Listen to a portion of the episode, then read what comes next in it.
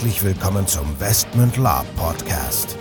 Hier erfahrt ihr alles Wissenswerte rund um unsere Orga und Veranstaltungen. Neben spannenden Hintergrundinformationen und dem Neuesten aus der Welt der Live-Rollenspiele erwarten euch kurzweilige In-Time-Episoden, die die Story zwischen unseren Cons weiterführen. Zudem beantworten wir live eure Fragen und Feedback. Und los geht's. Herzlich willkommen zu einer neuen Folge des Westmund Lab Podcast. Heute Episode 4 mit dem Thema So entstehen unsere Cons. Ich bin der Nico und mit dabei ist der Michael. Ja, hallo, Episode 4. Ich freue mich. Okay, Thema So entstehen unsere Cons. So, an dieser Stelle einmal einen schönen Gruß an Arne. Arne hat gesagt, erzähl doch mal, mich würde interessieren, die Cons von der ersten Idee bis zur Durchführung. Und da wir Wünsche gerne erfüllen, an der Stelle hier Arne für dich so entstehen unsere Cons. Ähm, erste Idee, bevor ich mich da auslasse, von mir ganz kurz. Die erste Idee ist, ist eigentlich das Ende des letzten Cons. Also meistens haben wir einen Con gemacht, äh, sind da ganz zufrieden gewesen, ein bisschen genervt vom Abbauen und auf der Heimfahrt sagen wir schon, Mensch, dieses oder jenes wäre auch mal cool gewesen und dann planen wir die nächste Aktion. Nico, wie siehst du das? Genau. Das hat sich eigentlich in den letzten 17 Jahren nicht verändert. Also wir haben meistens am Ende des Cons die Schnauze voll, bis wir dann nach Hause fahren, bei McDonalds fahren und dann sagen wir wieder, ey geil, was machen wir beim nächsten Mal? Was sich optimiert hat in den letzten 17 Jahren, ist definitiv die Art und Weise, Weise, wie wir die Cons planen, auch strukturell planen. Ähm, und du hast es gerade gesagt, ähm, wir hatten in der letzten Folge äh, über den Investment 5 gesprochen, wo doch einiges, ich will nicht sagen schiefgegangen ist, aber doch sehr unkoordiniert war. Und aktuell ist es halt so, dass wir eigentlich eine, einen Prozess und eine Struktur für jeden Con haben. Und der Initialschuss ist meistens halt immer, dass wir nach dem letzten Con dann sagen, okay, was machen wir beim nächsten Con? Was ist das grobe Szenario? Was ist, worum geht's? Und dann geht's eigentlich schon in das Thema Plot rein. Ja. Und äh, das ist ja im Moment ganz dankbar jetzt durch die dunklen Chroniken eben, dass da ja schon klar ist, dass es ein Mehrteiler wird, der auch ein vernünftiges Ende haben soll. Aber das, das Große ist ja durch Westmund vorgegeben. Also inzwischen planen wir auch ein bisschen, ich sage es mal, koordinierter, äh, um eben das Ganze auch in, in die Länderstruktur einzubringen. Ich, ich nehme mal gern den Ball von hier auf. Ähm, vielleicht in der Vergangenheit, unser Learnings aus der Vergangenheit. Wir waren ja immer der Meinung, ja, wir machen Plots mit ähm, Abläufen und die Spieler müssen das dann verstehen und müssen das lösen. Naja, die Erfahrung zeigt, dass im Normalfall die Spieler es meistens nicht lösen, nicht rechtzeitig lösen, nicht richtig lösen und mehrere Nebenkriegsschauplätze auf so einem Con aufmachen. Deswegen haben wir gesagt, okay, man kann Plots eigentlich gar nicht zeitlich so gut strukturieren und steuern, weil man die Spieler nicht beeinflussen kann. Deswegen gibt es bei uns sogenannte Szenarien. Das sind also in sich abgeschlossene Plotstränge, die einen festgelegten Start und ein Ende haben, die aber nicht unbedingt zeitlich begrenzt sind, aber die doch mehr oder weniger chronologisch entweder nacheinander, nebeneinander oder voreinander ablaufen, aber trotzdem in sich geschlossen sind. Und durch diese Struktur haben wir zumindest erstmal so eine Grundverständnis zu sagen, okay, wenn das Szenario abgeschlossen ist, kann erst das passieren. Und so haben wir mehr, also einen besseren Einfluss darauf, diese Dinge auch im Fluss zu halten. Ja, ist mir auch ganz wichtiges Anliegen an der Stelle, äh, weil ich hatte da gar keine Lust mehr drauf auch letzten Endes, äh, einen Plot zu schreiben und dann zu sagen, die Spieler müssen das jetzt genau so Stück für Stück äh, alles abhandeln, damit es am Ende dann noch funktioniert. Und das über zwei Tage oder drei Tage ohne Unterbrechung, das ist ja auch fast nicht möglich. Und ich glaube, wir wollen den Spielern da auch gar nicht irgendwie großartig äh, das Spiel vorschreiben an der Stelle. Und deswegen ist die Szenario Idee für mich auch einer unserer größeren Würfe gewesen. Von der Warte aus, dass eben jeder Spieler an und für sich machen kann, was er möchte, teilnehmen kann, an, an welchem Plot auch immer, immer noch das Recht hat, sich an irgendwelchen Stellen zu verfrickeln und äh, am Plot vorbeizuspielen und trotzdem aber keinen anderen Spieler dabei zu behindern, der gerne den, den Plot voll durchspielen möchte. Also im Grunde so ein Open-World-Szenario würde man es prinzipiell ja in einem PC-Spiel nennen. Ich finde es ganz gut und gelungen an der Stelle. Genau. Und die, das Spannende ist halt, es gibt Haupt- und Nebenszenarien. Und die, das, was du gerade beschrieben hast, sind dann so die Nebenszenarien und die Hauptszenarien werden natürlich auch durch die NSCs mit vorangetrieben. Jetzt können wir natürlich von Glück reden, weil wir eigentlich sehr, sehr häufig wiederkehrende Spielergruppen haben, die eigentlich schon sehr, sehr gut plotten, sage ich mal. Das heißt, da müssen wir gar nicht so viel vorgeben und nicht so viel leiten. Aber wie gesagt, die Szenarien sorgen halt dafür, dass das alles strukturiert bleibt und wir auch jederzeit wissen, wo wir in welchem Bereich stehen. Die Zeiten, wo wir dann irgendwie panisch am Samstagabend zusammensitzen mit der SL und sagen, ach du, meine Güte, wie machen wir das jetzt hier? Alles läuft schief und eigentlich müssten wir jetzt alle Spieler sterben lassen. Die sind zum Glück vorbei.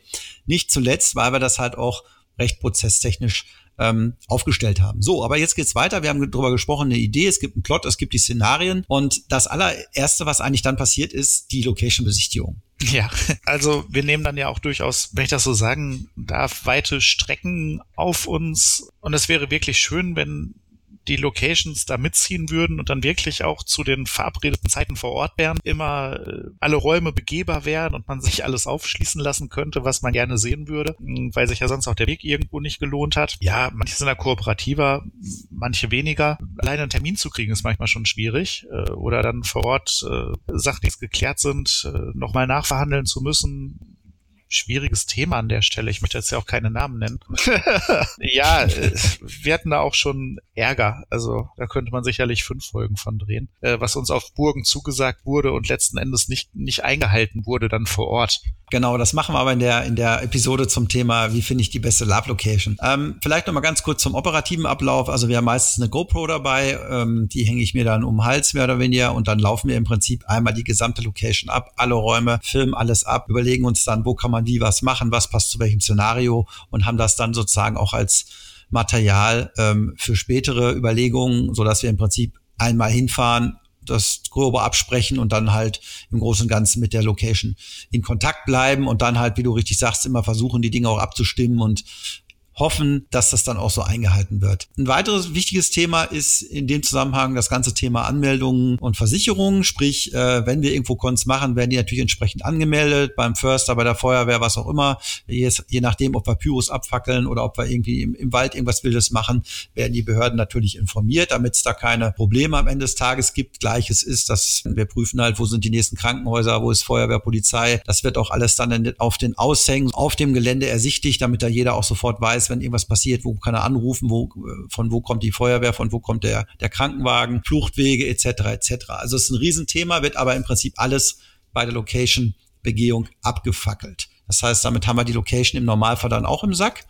So, und dann kommt im Prinzip der große, große und weitaus aufwendige Teil der Bauphase. Ja, äh, schon fast eine Folge an sich wert, äh, denn wir haben ja zu dem Zeitpunkt dann die Location gesehen, geguckt, was möglich ist, den Plot soweit vorbesprochen, in groben Zügen alles fertig und überlegen dann, um das jetzt möglichst cool umzusetzen. Dein Steckenpferd das Westmund-mäßige, was passiert da, was, was bauen wir da und meist kommt dann eine ganz furchtbare Idee, ähm, die uns enorm Spaß bereitet in der Umsetzung und häufiger denkt man hinterher, es ist ganz schön, dass wir was gebaut haben. Leider brauchen wir jetzt einen zweiten Sprinter, um es den Spielern vor Ort auch zu zeigen. Ähm, äh, ich erinnere, ja, mach mal eine, extra Folge. Ist Wahnsinn. Die Leute, die es gesehen haben und dann wissen, dass wir vor Ort auch nur mit äh, vier, fünf Leuten arbeiten, das ist schon, das ist schon Hardcore. Genau, also es wird, es wird halt eigentlich wird alles im Vorfeld vorgebaut. Wir haben beim letzten Con ähm, Nachtkathedrale des Dämonentor vorgebaut. Wir haben die Soundanlage ausprobiert. Wir haben äh, nochmal einen Verstärker besorgt, damit das lauter war. Wir haben die Pythi Pyrus, Nebelmaschinen, alles vorher getestet, ausprobiert. Also das ist also auch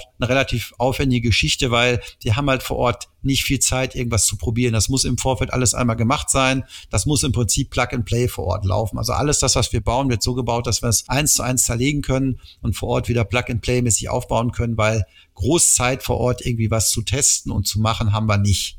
Nö, und trotzdem, äh, selbst wenn alles vorgeschraubt ist, dauert es trotzdem ja immer noch seine Zeit, das alles wieder äh, auszupacken, einzupacken, zu verstauen, alleine den, den Fundus durchzusortieren und zu gucken, was brauchen wir, was brauchen wir nicht. Äh, ich sag mal, ist schon ein Tag so grob eingeplant. Okay, also die Bauphase, wir kommen auch am Ende der Folge nochmal zum Gesamtzeitaufwand, was so ein Konto an Zeit kostet, zumindest so grob, was wir mal so erfasst haben bei uns zumindest. Dann natürlich, also parallel zu dem Ganzen läuft natürlich die, die Plot-Erstellung, die Plot, das Plot-Schreiben. Ähm, am Ende des Tages haben wir dann immer so zwischen 30 und 50 Szenarien, 20, 30 NSC, Manuskripte, mehrere äh, äh, Nebendokumente, äh, wo dann halt noch Dinge beschrieben sind. Das ist also meistens immer ein nettes Büchlein Und dann, sag ich mal, so vier Wochen vor dem Con beginnen wir halt äh, die NSCs zu briefen. Die sind dann meistens schon weit vorher schon mal angesprochen worden, das und das ist seine Rolle und bereite dich schon mal darauf vor. Aber vier Wochen vor dem Con sind dann die Detailbriefings. Ja, das kann ich so unterschreiben. Äh, es ändert sich ja auch noch mal was und äh, ja, es ist auch ein relativer Aufwand, letzten Endes dann auf Einzelwünsche einzugehen. Also das versuchen wir ja auch noch, dass wir die Leute auch im Vorfeld schon ansprechen. Gehört ja auch eigentlich mit zur Con-Planung und sagen, welche Rolle könntest du dir vorstellen? Was möchtest du vielleicht gern mal spielen? Also wir versuchen schon da in Kontakt zu bleiben, soweit es dann neben den ganzen anderen Aufgaben möglich ist. Äh, wir haben ja auch noch ein anderes Leben außerhalb der Live-Spiele. Genau. genau. Also natürlich versuchen wir auch die Wünsche der NSCs mit zu berücksichtigen und wir haben ja auch schon unsere, also wir haben die meisten NSCs kommen seit Jahren, wenn nicht sogar seit über zehn Jahren auf unsere Veranstaltung. Das heißt, wir wissen auch schon, wen wir für welche Rollen gut einsetzen können. Also das funktioniert schon ganz gut. Möchten halt an der Stelle nur betonen, dass wir wirklich also das auch sehr, sehr ernst nehmen, das NSC Briefing, weil es hat keinen Sinn, das NSC Briefing erst vor Ort zu machen. Das funktioniert nicht. Ähm, ja, dann die letzten Tage vor dem Con wird's natürlich wild. Da geht's dann darum, Sprinter abzuholen, Fundus auszuräumen räumen. Wir haben Funduskisten, die wir vorpacken. Wir haben Szenario-Boxen, die dann beschriftet werden, damit wirklich alles sofort auch dort, wo es hin muss, hinkommt und ausgepackt werden kann. Es gibt Technikkisten. Es wird also alles relativ gut strukturiert, damit wir wirklich vor Ort keine unnötigen Laufwege und keine unnötige Hin- und Herschlepperei haben. Das hat lange gedauert, bis wir das perfektioniert haben. Aber am Ende des Tages hat es ganz gut geklappt, oder? Auf jeden Fall, auf jeden Fall. Also ich bin auch immer wieder dankbar über alle Helfer, die da parat stehen und auch bereit sind, mal eine Kiste in der Hand zu nehmen. Ich hoffe immer, dass das vor Ort auch so rüberkommt, wie es tatsächlich ist. Also ohne uns jetzt loben zu wollen, aber ähm, ich glaube, wir sind immer bereit, auch selber eben mit anzupacken und eben auch selber mal eine Kiste zu tragen. Das macht ja auch nicht jeder und ich bin mir durchaus auch nicht zu schade drum. Auch wenn ich da irgendwo vielleicht Orga oder SL oder irgendwas bin, es geht ja darum, ein schönes Wochenende zu erleben und dazu gehört eben auch mal eine Kiste Wasser den NSCs zu bringen. Also klar. Klar. Das ist eine schöne Überleitung zum Thema Aufbau, Vorbereitung, Probespiel. Also es ist wirklich so, wir von der SL machen eigentlich alles selber. Das heißt, wir sortieren den Fundus, wir bauen die Sachen selber, wir laden die Karre ein, wir fahren dahin mit den Karren, wir laden aus, wir bauen auf, wir spielen Probe, wir bereiten vor. Also ja, natürlich haben wir Unterstützer, aber keiner von uns sagt sich, ach ja, macht mal hier, macht mal da, ich guck mir jetzt die Sache an. Nein, wir sind ungelogen drei, vier Tage äh, bei, so einem, bei der Veranstaltung mehr oder weniger rund um die Uhr Fulltime beschäftigt, auch körperlich Fulltime beschäftigt, machen dann noch SL und bauen danach das ganze Späßchen auch wieder ab. Ähm, das macht uns Spaß, das machen wir auch nicht, weil wir jetzt hier groß prahlen wollen, wie cool wir sind, sondern das gehört dazu für uns. Und wir freuen uns halt über jeden, der mit anpackt, aber wir haben auch schon Cons gemacht, die wir mehr oder weniger alleine auf und abgebaut haben. Ja, hat auch Spaß gemacht, aber hat hinterher auch gereicht. Daher an der Stelle jetzt nochmal ähm, alle NSCs, die das jetzt hören und auf der nächsten Veranstaltung dabei sind. Ähm, ja, ihr könnt einen Tag vorher anreisen und auch die Dungeons einmal Probe spielen. Das geht so Schlag auf Schlag äh, von, der, von der Struktur her, das auch nochmal erwähnt immer wieder großer Punkt nach der Veranstaltung, dass die NSCs kommen und sagen, ey, schade, ich hätte auch gerne den Dungeon mal gesehen. Und wir sagen, ja, schade, wir haben ihn schon abgebaut. Auch so ein ja. Punkt, ja. Genau. Das, das soll, also das haben wir im Westman 5 ja sogar gemacht, aber das war auch nur deswegen, weil wir auch eigentlich außer uns nur noch drei andere Leute, glaube ich, waren. Ähm, nein, das, das wollen wir machen. Also wir wollen natürlich den NSCs auch in dem Fall mal ein bisschen mehr Einblick geben. Ähm, und das werden wir jetzt beim nächsten Con mal machen, weil wir da auch einen Tag, Tag länger Zeit haben. Tja, dann sind wir eigentlich bei dem Thema Durchführung. Ich meine, das wisst ihr eigentlich alle am besten, wie wir uns SL-mäßig da so ähm, präsentieren. Meistens klappt eigentlich alles ganz gut, meistens auch störungsfrei. Ähm, auch so Problemmanagement oder irgendwelche größeren Themen haben wir zum Glück seit den letzten, sage ich mal, drei, vier Cons überhaupt nicht mehr groß ja. gehabt.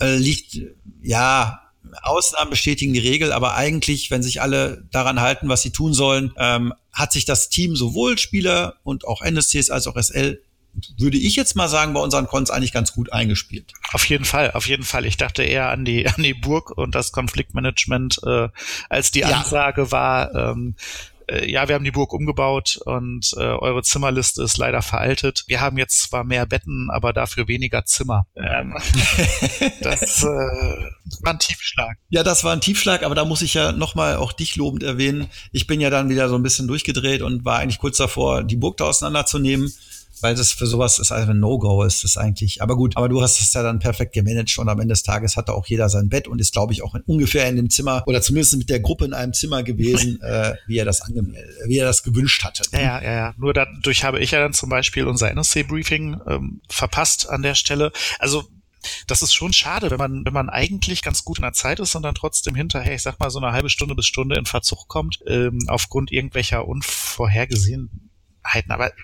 wir kommen damit klar, finde ich. Genau, genau. Wir haben, wir kommen damit zumal ich sag mal, wenn das jetzt vor Investment 11 passiert wäre mit der Zimmerliste, ich glaube, dann hätte ähm, wäre das Ganze nicht so gut ausgegangen. Aber lange Rede, kurzer Sinn. Ich glaube, wir haben mittlerweile einen ganz guten Weg gefunden, das halt auch nebenberuflich so gut und organisiert und nicht zuletzt aufgrund der vielen, vielen Helfer, die wir da haben. An dieser Stelle auch nochmal den Martin erwähnt, der letztes, für den letzten Con dieses mega Tagebuch da geschrieben hat, was fast über 100 Seiten war. Also der absolute Hammer. Also ohne äh, unsere Unterstützer wäre das nicht möglich. Aber ich sag mal, at the core sind wir schon in meinen Augen ähm, recht strukturiert geworden. Jo, und um das jetzt abzuschließen, ja, nach dem Con selber finden wir vielleicht also neuerdings sogar auch nochmal die Zeit, äh, das eine oder andere Bierchen zu trinken und uns mal ein, zwei Stunden zu entspannen. ja, und dann geht's mit dem Abbau äh, los und mit der Rückfahrt. Ne? Ja, die genauso aufwendig ist im Prinzip äh, wie auch die Hinfahrt. Dasselbe Programm, nur eben rückwärts. Also es muss ja wieder alles verstaut werden, ausgepackt werden und äh, wir kippen das hier ja auch nicht auf einen großen Haufen, sondern äh, laden hinterher ja auch alles wieder vernünftig aus, reinigen alles, putzen alles, wieder auszuspülen, durchzuputzen, zu desinfizieren, die Kostüme durchzuwaschen. Das ist auch nochmal Zeit, die man irgendwo nicht vergessen darf. Also ich wäre keinem zumuten, irgendwie sich die äh, durchgeschwitzte, angegammelte Maske aufzusetzen, die vor einem Jahr schon mal in Benutzung war. Genau, das ist dann die Nachbereitung, die gehört halt auch nochmal mit dazu. Das heißt, auch der Fundus wird wieder einsortiert, sauber gemacht, gewaschen, du hast es gerade gesagt. Jo, und dann geht's eigentlich im Normalfall schon wieder mit der Überlegung für den nächsten Con weiter. Gut, und ja, vielleicht noch ein Wort zum Gesamtaufwand. Also wir haben letztes Mal so ein bisschen grob erfasst. Also die Plot ungefähr 140 Stunden und ich sag mal, der Rest an Aufwand pro Mann, pro Frau, die da mitgemacht haben, sicherlich zwischen 50 und 100 Stunden. Und da kommen vielleicht am Ende des Tages, ich will jetzt nicht übertreiben, aber so 500 bis 1000 Stunden kommen da schon mal zusammen. Und wenn man dann überlegt, dass das mehr oder weniger ein Hobby ist, das ist schon nicht schlecht. Ohne die Zeit vor Ort. Also ohne die Zeit vor Ort, genau. Wobei das ist ja Spaß. ja, ja, genau, genau. Das, deswegen bin ich so entspannt und, und spaßig vor Ort. Ähm, äh, von daher, also sei doch mal allen gesagt, wenn ich sage, so eine, so eine Scheiße mache ich hier nie wieder. Das ist immer, das ist mein persönlicher Spaß an der okay. Stelle. Ähm, Und äh, meistens, meistens sage ich das auch nur an, an einem von drei Tagen. Das wäre übrigens auch nochmal eine Folge wert, die Psychologie der SL auf solchen Veranstaltungen. Aber gut. Okay, lange Rede, kurzer Sinn. Wir sind am Ende der Episode angekommen. Wir hoffen, es hat euch gefallen und dass ihr dran bleibt. Ich sag Tschüss von meiner Seite. Ich sag auch Tschüss und würde mich freuen, wenn wir irgendwas vergessen haben, was euch interessiert, wenn ihr eure Fragen tatsächlich auch stellt. Also immer her damit. Tschüss. So, bevor jetzt wirklich Schluss mit dieser Episode ist, an dieser Stelle noch einmal der Hinweis, dass wir uns natürlich jederzeit über euer Feedback und eure Fragen freuen. Ihr könnt diese gerne als Facebook-Kommentare unter die jeweiligen Episoden-Postings schreiben oder einfach eine Mail an orga.westmund.de raushauen. Zudem würden wir uns mega freuen, wenn euch der Podcast gefällt und ihr uns eine 5-Sterne-Bewertung und eine nette Rezension bei iTunes gebt. Das hilft uns, den Podcast immer besser zu machen. So long und bis denn.